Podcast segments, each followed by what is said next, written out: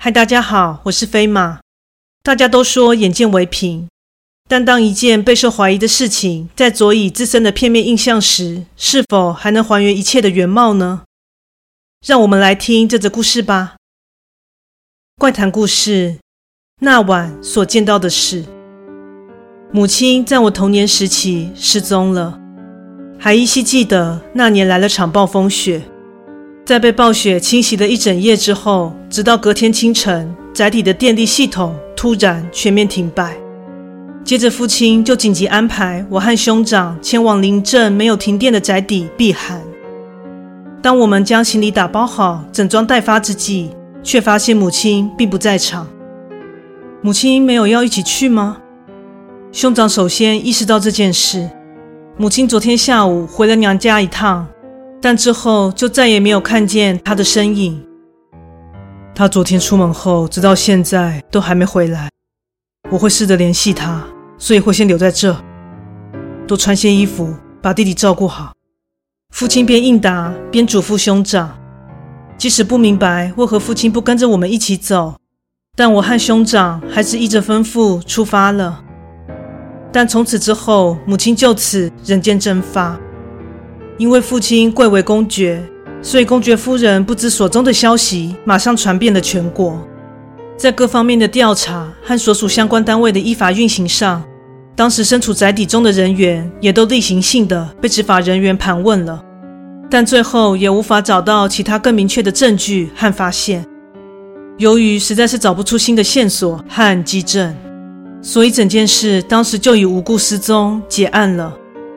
前阵子和父亲聊起这件事，他感慨地说道：“转眼间你们已经这么大了，他若是现在看见你们，肯定非常欣慰吧。”顺带一提，母亲大约在四年前已被签发死亡证明，即使还活着，但在法律意义上，她已经不在人世了。但其实一直有段模糊的记忆尘封在我的内心深处。那是在母亲失踪当天，当时才三岁的我隐约目击到的片段。当年那真是场罕见的暴风雪，也是创下当时温度的最低纪录。即使已经将所有的暖气设备开启，所有的窗户和门也都处于密不通风的状态，但我依旧被渗入骨髓的尖锐凉意给冷醒。在意识清醒的同时，我似乎隐约听见父亲说话的声音。由于当时年纪尚幼，所以我的睡房被安排在父母房间的正对面。但由于还是相隔着长廊头尾的距离，加上当时真的太小，所以并不知道父亲究竟说了什么。但依据音量得知，对方当时正在发怒。接着，父亲的声音中开始夹杂着母亲大声说话的声音。换句话说，若我的记忆没有欺骗我，母亲当时晚上是在家中的。而且当下还正与父亲争吵着，好奇的下床，走到房门边查看。走廊另一端，父母的房间，房门正露出一条小缝，而房间中昏暗的光源正透着门缝洒落在长廊上。正当我想靠近门边一探究竟时，突然母亲的背影在房门口闪现，接着房门受到撞击而被关上了。